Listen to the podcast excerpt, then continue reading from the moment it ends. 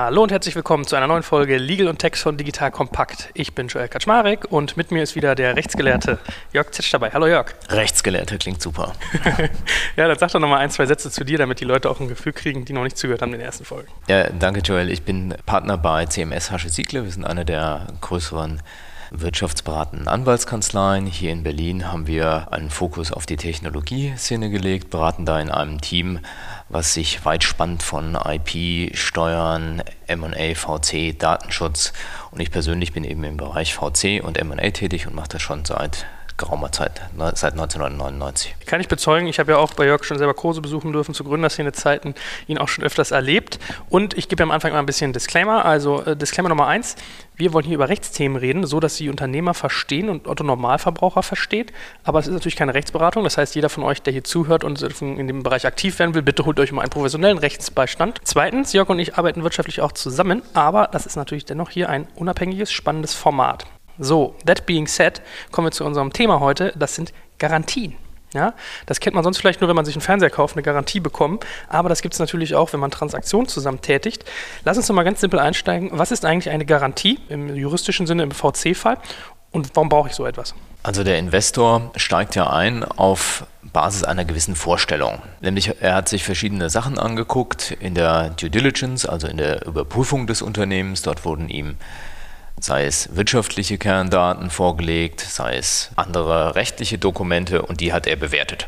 Und nun möchte er wissen, dass diese Dinge, die ihm vorgelegt worden sind, auch wirklich genauso sind. Das ist wie bei dem Fernseher, wenn dir der Verkäufer gesagt hat, das ist ein Farbfernseher, dann gehst du davon aus, das ist ein Farbfernseher.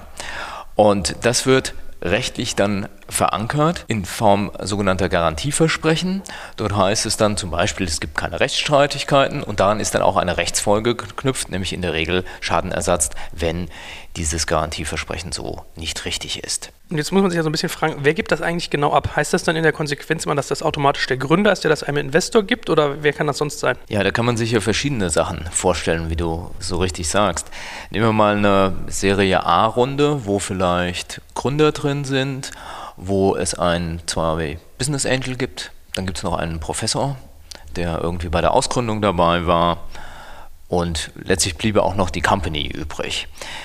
Früher war es so, dass fast immer die Gründer nur die Garantien abgegeben haben. Wenn man hier in unserem Beispiel an den Professor rantrete, der würde sagen, also ich sage gerade mal, dass ich die Anteile habe, aber was ihr dann operativ da weitergemacht habt, da garantiere ich gar nichts zu, was auch irgendwo verständlich ist. Die gleiche Haltung würden die Business Angel einnehmen, die würden sagen, ich habe Geld gegeben, aber von dem Business habe ich eigentlich keine Ahnung, was ihr da treibt, also macht ihr das mal schön. Deshalb war es in der Vergangenheit meist so, dass die Gründer die Garantien gegeben haben. Jetzt kommt ein kleiner Werbespot. Aufgepasst. Du kennst es doch sicherlich auch. Der Frühling ist im vollen Gange, es müsste mal wieder geputzt werden oder auch ausgemistet. Also wir haben das Thema auf jeden Fall gerade, denn nach unserem großen Live-Treffen von unserem Business Club Makers and Shakers missten wir gerade unseren ganzen Keller aus und dabei gibt es auch Dinge, da habe ich gar keine Lust, die aufwendig ins Internet zu stellen, sondern suche Hilfe. Und zwar haben wir da einen spannenden Partner, den kennst du bestimmt auch schon, denn mit Rebuy kannst du deine gebrauchten Artikel, wie zum Beispiel Bücher, Musik, Filme oder Technik wie Smartphones, HiFi und vieles mehr verkaufen. Komplett stressfrei, ohne lästiges Erstellen von Anzeigen und vor allem ohne stressige Kommunikation mit KäuferInnen. In nur 30 Sekunden findest du heraus, wie viel Geld du für deine Artikel bekommst und wenn dein Artikel im Lager von Rebuy angekommen ist, bekommst du das Geld ganz automatisch schon sechs Tage später ausgezahlt. Also, mach's wie wir, spar dir doch einfach das Text- und Abfotografieren deiner Schätze und besuche direkt Rebuy. Unter digitalkompakt.de slash Rebuy habe ich dir eine Weiterleitung eingerichtet und alle Infos findest du wie immer auch auf unserer Sponsorenseite unter digitalkompakt.de slash Sponsoren. Werbung Ende. Jetzt sehen wir doch schon eine zweite Welle, würde ich sagen, der Gründung, wo die Gründer, wenn sie erfolgreich sind und gut sind, vielleicht ein bisschen emanzipierter sind und auch mal sagen, nö, persönliche Haftung möchte ich da eigentlich nicht übernehmen. Ich möchte, dass die Gesellschaft Garantien abgibt. Und vielleicht die Gründer geben nebenher noch Garantien ab, aber in geringerem Maße. Also das sieht man schon auch. Und der Basisfall ist aber immer noch denke ich, dass die Gründer die Garantien abgeben. Aber das ist sicher ein Verhandlungspunkt dann auch. Also der Gründer kann äh, Garantien abgeben, die Firma im Prinzip selbst, also die Gesellschaft und die anderen Gesellschafter, kann eigentlich auch so ein Investor mit einer Garantie belegt werden, dass er sagt, zum Beispiel, wenn ich Tranchen zahle, ich garantiere die zu zahlen, wenn X, wenn Y, oder ist das eher untypisch? Also Tranchen, Milestone-Zahlungen sind ja so gestrickt, dass man in dem Vertrag dann genau definiert, wann zu zahlen ist. Und dann hat natürlich der Anspruchsinhaber, sei es die Gesellschaft oder die Altgesellschafter, einen Anspruch auf Zahlung an die Gesellschaft, wenn diese Voraussetzungen vorliegen. Klammer auf, wenn es vernünftig formuliert ist, Klammer zu. Also so Formulierungen wie der Milestone ist eingetreten, wenn der Investor nach seinem Ermessen sagt, es ist eingetreten, dann ist, ist, es eben so, dass der Investor bestimmt, ob der Milestone eingetreten ist oder nicht. Wo wir jetzt schon über so ein konkretes Beispiel reden, was wären denn so typische Inhalte für Garantien? Das heißt, worüber erstreckt man die?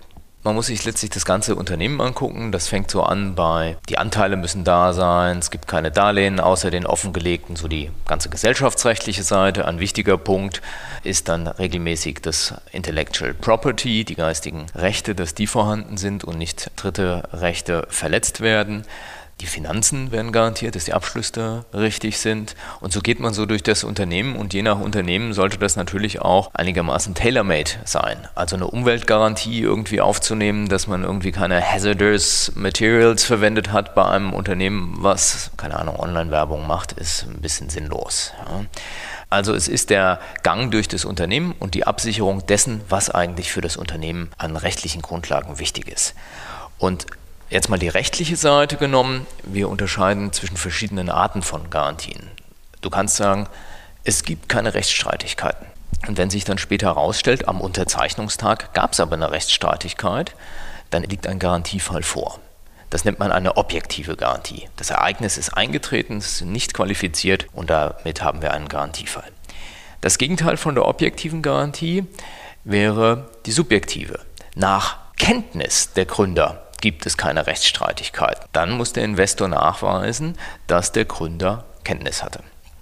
Und jetzt liegt es natürlich nahe zu sagen, ja super, dann geben wir als Gründer nur kenntnisbasierte, subjektive Garantien ab. So einfach ist natürlich nicht. Das muss schon einigermaßen balanciert sein, dass das System der Garantien stimmt. Und dazwischen gibt es dann immer noch so, ja, Garantien nach bestem Wissen und Gewissen. Und wenn man Rechtsleihe ist, kann man sich ja fragen, steht das jetzt auf der Seite der objektiven Garantie oder ist es mehr im Lager der subjektiven Garantie? Man ist ja geneigt zu sagen, naja, nach bestem Wissen und Gewissen, das kann ich eigentlich gut sagen. Aber bestes Wissen heißt, man muss sich bestes Wissen verschaffen. Ich muss eine Anstrengung unternehmen, um ein gewisses Niveau zu haben, um diese Frage beantworten zu können. Also zum Beispiel am Maßstab eines ordentlichen Geschäftsführers.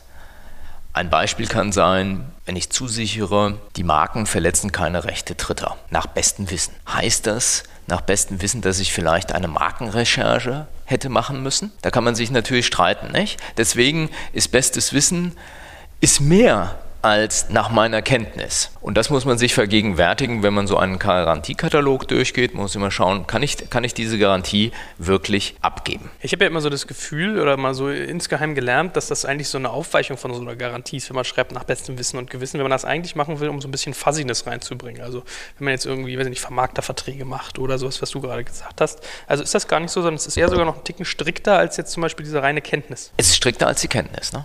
Also das Markenbeispiel zeigt es ja deutlich. Nach meiner Kenntnis verletzen wir keine Marken. Nach bestem Wissen verletzen wir keine Marken. Hm, hätte ich mich vielleicht mal umhören müssen, ob wir irgendwo eine Marke verletzen. Vielleicht mal eine Recherche machen müssen. Und welche Instanz entscheidet darüber, wann das erfüllt ist? Weil es gibt ja auch so diesen klassischen Passus, man sollte als Geschäftsführer handeln wie ein guter Kaufmann oder so ähnlich. Ne? Was, was macht denn ein guter Kaufmann? Das ist ja immer noch so subjektiv. Das ist ja, wo dann Anwälte eigentlich ins Spiel kommen und sich über Deutungen und Deutungshoheiten streiten. Wo gewinne ich da eigentlich ein Verständnis? Ja, das ist eine ganz schwierige Frage, weil wenn man ins GmbH-Gesetz schaut, da steht genau das drin, Geschäftsführer muss handeln nach einem ordentlichen Kaufmann. Und was ein ordentlicher Kaufmann ist, steht da aber nicht, sondern das füllen die Gerichte aus mit mehrfach Rechtsprechung. Und dann kann man sich dann angucken, wie wohl dieser Fall entschieden würde, aber du wirst es nie abschließend wissen. Was man, glaube ich, nicht machen darf, ist jetzt vor diesen Garantien so furchtbar Angst haben. Teilweise wird es leider auch durch Anwälte geschürt. Man verliebt sich dann da drin, in irgendwelchen Formulierungen rumzustochern. Es geht darum, dass der Investor einen guten Eindruck erhält. Und manche Garantien muss man sich eben anschauen, ob man sie abgeben kann, aber man braucht auch nicht zu viel Angst davor zu haben. Denn in der Praxis, das werde ich auch häufig gefragt, wird es schon nicht so häufig durchgesetzt. Aber es kann sein, ich habe auch selbst Fälle erlebt, wo bei den Finanzgarantien, also die Jahresabschlüsse sind richtig und so weiter, alles Mögliche garantiert wurde, aber das Ganze sich nachher als unheimliches Chaos rausstellte. Und dann wurden Ansprüche geltend gemacht, die man dann durch Vergleich geregelt hat, insoweit als der Gründer Anteile abgegeben hat. Ja, das wäre sonst, was ich dich auch mal gefragt hätte. Also eine Garantie ist ja jetzt erstmal nur ein Konstrukt, wie das in der Praxis gelebt wird, ist ja was anderes. Aber da lass uns doch mal so ein bisschen drauf eingehen. Was passiert denn eigentlich bei einem Garantiebruch? Also wenn genau so ein Fall vorliegt, dass ich irgendwie was garantiere und es stimmt aber eigentlich nicht. Egal, ob man jetzt schuld ist oder nicht, vielleicht muss man das ja unterscheiden. Also erstmal zur Schuldfrage. Garantien würden verschuldensunabhängig gegeben. Das findet man als Gründer erstmal gefährlich und sagt, Mensch, wieso hafte ich da jetzt nach ganz streng nach Garantien? Das ist aber absolut üblich. Also da jetzt anzukommen und sagen, ja, nur wenn ich es schuldhaft falsch abgegeben habe, das wäre sicher verkehrt und würde die Verhandlungen ins Stocken bringen. Das soll gerade dieses Konzept der Garantien, die, die danach unterscheiden, objektiv, subjektiv, bestes Wissen auflösen. Also das wird dadurch aufgefangen. Was passiert jetzt, wenn ein Garantiefall da ist? Der Investor wird erstmal das Gespräch suchen. Und er würde es lange suchen, also dass Rechtsstreitigkeiten darüber geführt werden, ist wirklich extrem selten. Es ist so, dass dann theoretisch ein Schaden geltend gemacht werden kann, aber das ist natürlich auch ein schillernder Begriff. Was ist der Schaden eines Investors? Der Investor ist ja nicht mit 100% beteiligt, sondern lass ihn mit 15% beteiligt sein. Wenn ich einen Aufwand bei der Gesellschaft von 100 habe, was ist dann der Schaden? Ist der Schaden 100? Ist er 15 entsprechend dem Prorata-Anteil? Oder ist er vielleicht mehr, weil die Bewertung auf einem Multiplikator aufgesetzt hat? Oder ist es vielleicht überhaupt kein Schaden, weil es war zwar ein Aufwand von 15 da, aber die Gesellschaft hat eine mehr als adäquate Gegenleistung dafür bekommen. Also das ist sehr schillernd, wird dann aber auch nicht bis ins Kleinste geregelt, sonst würde man verrückt werden. Und das hilft auch niemand. Also so klassische Rechtsfolgen, dass man jetzt unmittelbar vor Gericht gezogen wird, was viele dann vielleicht denken in erster Sekunde, ach du Scheiße, ich habe eine, eine, Garantie verletzt, jetzt kommt der Anwalt meines, meines Investors, das ist jetzt eigentlich eher untypisch. Das ist eher untypisch. Da wird zunächst in jedem Fall das Gespräch gesucht. Sagen wir mal den Fall, dass so ein Investor jetzt irgendwie auf einen schlecht zu sprechen ist, dass er aus irgendwelchen Gründen Partikularinteressen hat, dass er in eine andere Richtung will oder, oder, oder einem schaden will. Was wäre denn der Gang? Man hat irgendwie gesprochen, so und jetzt hat man aber eine gewisse Aggressivität auf der anderen Seite womit müsste man dann rechnen? Käme dann irgendwie der Anwalt auf einen zu und stellt Forderungen oder kriegt man dann gleich eine Klage oder was läuft dann eigentlich ab? Naja, also es würde dann so laufen, dass der Investor seinen Schaden darlegen würde und sagen würde, das und das ist es. Und dann würde im Vorfeld darüber gefochten, ob das so richtig ist. Und wenn man sich nicht einigt, dann kann es wirklich zur Klage kommen. Aber nochmal, ich würde die Garantien hier nicht so verteufeln. Es sollte auf keinen Fall in unserem Gespräch jetzt hier für den Hörer den Eindruck bestehen, dass das was ganz Schlimmes und Teufelszeug ist. Das ist absolut normal. Wenn man professionell damit umgeht, muss auch keiner davor irgendwie Angst haben, sondern es gehört einfach zum Geschäft dazu. Ja, ich habe das auch irgendwie äh, in der Praxis selbst schon mitgekriegt, dass ja manchmal die Suppe auch heißer gekocht als gegessen wird. Ne? Also so dieses typische verklagt werden, das ist ja auch mal so ein, so ein Damoklesschwert. Also ich habe so ein bisschen mitgekriegt, juristische Themen sind ja auch manchmal so auf, auf, auf Drohkulissen ne? so ein Stück weit aufgebaut. Aber gut, dass du es sagst. Also es ist eigentlich ein, ein sehr übliches Instrument, von dem man sich jetzt vielleicht in erster Sekunde, das sollte man schon respektieren und ernst nehmen, aber man muss nicht nur Furcht haben, dass man jetzt panisch reagiert, wenn da steht Haftung. Genau so. so. Nichtsdestotrotz, lass uns doch auch mal über Begrenzungen sprechen. Ja? Sowohl im Sinne von, welche Auswirkungen kann das haben, also Stichwort, gibt es irgendwie ein Capping und auch von der Dauer. Also man will ja eigentlich am Ende des Tages vielleicht an, an einem Zeitpunkt X eine Garantie abgeben, aber ist die Frage, gilt die jetzt irgendwie bis zum Nimmerleinstag, wie man so schön sagt. Was gibt es da für Begrenzungsmöglichkeiten? Also Begrenzungen gibt es zunächst mal der Höhe nach. Früher immer gerne gesagt, volle Investment Amount ist die Kappungshöchstgrenze. Da ist man mittlerweile auch die zweite Welle der Gründer, glaube ich, ein bisschen weiter. Also das ist nicht immer das volle Investment Amount. Ich würde sagen, das ist jetzt auch mehr oder weniger Verhandlungssache. Das kommt auch hier drauf an, wer die Garantien gibt. Wir haben vorhin darüber gesprochen, dass auch die Gesellschaft in gewissen Grenzen Garantien geben kann. In gewissen Grenzen sage ich deshalb, weil das Stammkapital nicht zurückgezahlt werden darf. Also bei der GmbH wäre es möglich, wenn man diese Grenzen beachtet. Bei der Aktiengesellschaft würde ich Garantien, die die Gesellschaft gibt, für problematisch erachten. Aber nehmen wir mal an, wir hätten Gründer, die gemeinsam mit der Gesellschaft die Garantien abgeben. Dann könnte man zum Beispiel sagen, die Gesellschaft haftet für einen höheren Betrag in der Kappungsgrenze und die Gründer für einen niedrigeren Betrag, der dann kappungsmäßig festgehalten wird und sich zum Beispiel an einem Vielfachen des Geschäftsführergehaltes orientieren könnte. Man muss natürlich sehen, wenn die Gesellschaft haftet, das ist noch ein wichtiger Punkt bei den Verhandlungen, dann fließt ja Geld aus der Gesellschaft raus. Das heißt, wirtschaftlich trifft diese Garantieverletzung alle Altgesellschafter, die eben dieses Geld nicht bekommen. Das ist also der Höhe nach. Ne? Und man muss auch von unten anfangen. Man sollte sich nämlich nicht über jeden Peanuts-Betrag streiten. Man muss auch Minimalgrenzen festlegen. Da ist es ein bisschen schwierig. Das ist meistens offen gesagt ein bisschen Geschacher, was da, was da rauskommt aus Minimalgrenzen. Aber das ist natürlich schon sinnvoll, das auch zu haben. Man kann auch sowohl bei den Minimalgrenzen als auch bei der Höhe unterscheiden nach Garantien. Also die Garantie, ich habe alle meine Anteile, dass die eine höhere Kappungsgrenze hat als zum Beispiel meine IP-Rechte verletzen nicht die Rechte Dritter. Das könnte man ja zum Beispiel einführen und ist auch oft so gefordert, dass wenn man Begrenzungen hat, die unter dem Investmentvolumen liegen, dass zumindest da diese sogenannten Rechtsgarantien, Klammer auf, ich habe alle meine Anteile, Klammer zu, ausgenommen sind. Ja, die gehen dann hoch. Das sind also Obergrenzen und Minimalgrenzen und dann kann man natürlich noch über Alternativen nachdenken. Zum Beispiel muss es ja nicht so sein, dass der Gründer oder die Gesellschaft Geld zahlen, sondern man könnte sich auch überlegen, dass der Gründer den Schaden dadurch kompensiert, dass er Anteile abgibt. Ja? Ist das nicht so ein Albtraum-Szenario für jeden Gründer? Das ist ja viel mehr Leverage und mehr, viel mehr Skalierung auf dem, also wertseitig auf so einem Anteil als auf einem Bargeldbetrag. Ja, man muss es halt so sehen, dass der Gründer, wenn er diese Garantie abgibt, persönlich haftet. Und dafür sagen natürlich viele, hm, dann ist es mir eigentlich lieber, wenn ich meine Anteile abgebe, als wenn noch auf irgendwie anderes Vermögen zugegriffen wird, was es vielleicht geben mag. Beispiel, man hat ein Secondary gemacht und jemand kommt mit Kapitalerhöhung rein, dann möchte man irgendwann dieses Geld aus dem Secondary sicher haben. Oder man hat schon mal gegründet, hat da Exit Proceeds, die möchte man dann vielleicht nicht mehr ins Feuer werfen, sondern sagt, das ist jetzt meine neue Gründung. Bitte nur die Anteile hier. Die besondere Schwierigkeit dann ist natürlich festzulegen, wenn ich einen Schaden von, sagen wir, 50.000 habe, wie viel ist denn dieser Anteil wert, den ich da übertrage, um das zu kompensieren. Das wird dann oft detailreich geregelt. Es ist schwierig. Man kann sich das schon vorstellen, wenn man die Frage einfach nur stellt, Kommt es auf die jetzige Bewertung an? Kommt es auf die zukünftige Bewertung an?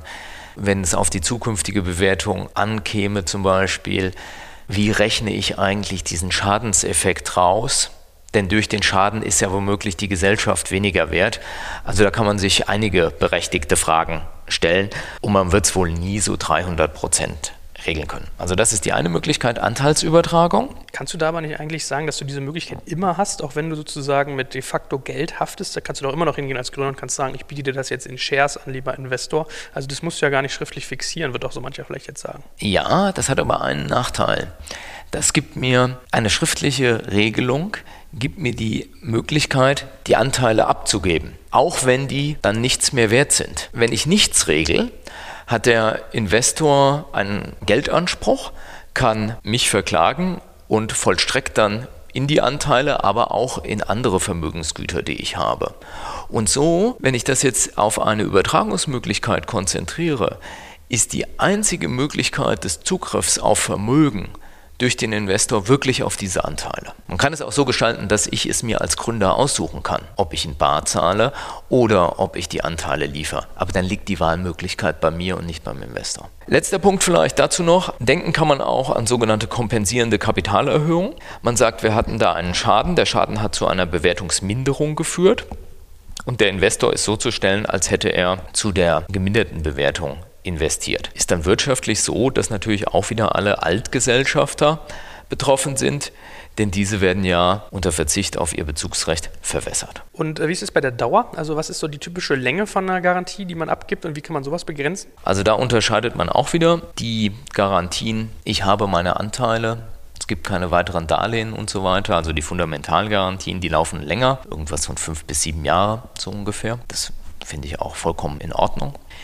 Und bei den operativen Garantien, also den Garantien zum operativen Geschäft, sagt man so als Grundregel, dass gut ist, wenn ein oder zwei Abschlüsse nach der Unterzeichnung drüber gegangen sind, weil sich dann die Dinge zeigen. Also kann man irgendwas rechnen zwischen einem Jahr oder zwei Jahre oder man knüpft es an die Vorlage des Abschlusses und sagt, wenn der Abschluss 2017 vorgelegt worden ist, danach vier Monate und dann verjährt Ist ja auch so ein bisschen so eine Frage von Vertrauensaufbau wahrscheinlich. Ne? Das ist ja dafür hebelt ja eine Garantie.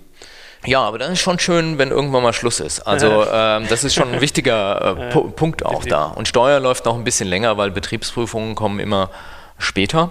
Das ist dann üblicherweise sechs Monate nach finaler Feststellung der Steuer. Abschließend, was wären denn so die drei Ratschläge, die du einem Gründer mit auf den Weg geben würdest, wenn es um das Thema Garantien geht? Erstens Konzept überlegen, wer gibt eigentlich aus dem Gründerteam Garantien. Zweitens vernünftige Kappungsgrenzen vereinbaren und drittens Garantien gut durchlesen, überlegen, kann ich die abgeben, denn wenn ich eine Garantie, so sagt es der Bundesgerichtshof, ins Blaue abgebe, einfach so, dann nützt mir auch eine Haftungsbeschränkung nichts, sondern dann hafte ich unmittelbar. Wer Schwamm im Haus hat und das weiß und nicht sagt, der haftet unbeschränkt. Also in diesem Sinne, ich glaube, das gibt ein ganz schönes Bild, was man eigentlich beim ganzen Thema Garantien so beachten sollte. Die wichtigsten Faktoren mal abgeritten. Ihr da draußen, die hier zuhört, ich hoffe, euch hilft das alles. Kommentiert gerne, wenn ihr auch mal Fragen habt, ja, unter unsere Artikel. Und ansonsten freuen wir uns, wenn ihr uns 5-Sterne-Bewertungen bei iTunes gibt, weil das hilft uns zu steigen und noch mehr Leute schlau zu machen und zu bilden. Ich danke dir ganz herzlich, Jörg, und freue mich schon aufs nächste Mal. Ja, lieben Dank. Jetzt kommt ein kleiner Werbespot. Aufgepasst! Wenn man so darüber nachdenkt, hängt die Leistung eines Unternehmens oft von der Qualität der sogenannten Digital Experience ab, die man Kundinnen und Mitarbeitenden bietet. Wenn deine Apps, Websites oder andere Benutzererfahrungen zu verwirrend sind, werden deine Kundinnen nicht lange bleiben und wahrscheinlich nichts von dir oder sogar von deinen Mitbewerbern kaufen. Und genauso ist das auch bei deinen Mitarbeitenden. Wenn sie zu frustriert oder überfordert von der Software sind, die sie nutzen sollen, leidet die Produktivität natürlich stark darunter. Und unser Partner Pendo ändert das. Mit Pendo bekommst du die All-in-One-Plattform für die Digital Experience Experience, damit du deine NutzerInnen besser verstehen kannst und erkennst, wo es Schwierigkeiten gibt. Pendo kombiniert nämlich Produktanalysen, In-App-Anleitungen, Benutzerfeedback und Session-Replays, damit du die Softwareerlebnisse für alle KundInnen und Mitarbeitenden verbessern kannst. Über 10.000 Unternehmen nutzen Pendo jeden Tag, darunter einige der innovativsten Organisationen der Welt. Und wenn du also auch Pendo nutzen willst, schau doch einfach mal unter digitalkompakt.de slash Pendo, schreibt sich P-E-N-D-O, vorbei. Dort kannst du das Ganze einfach mal kostenfrei testen und wie immer findest du alle Infos auch auf unserer Sponsorenseite unter digitalkompakt.de/slash Sponsoren. Werbung Ende.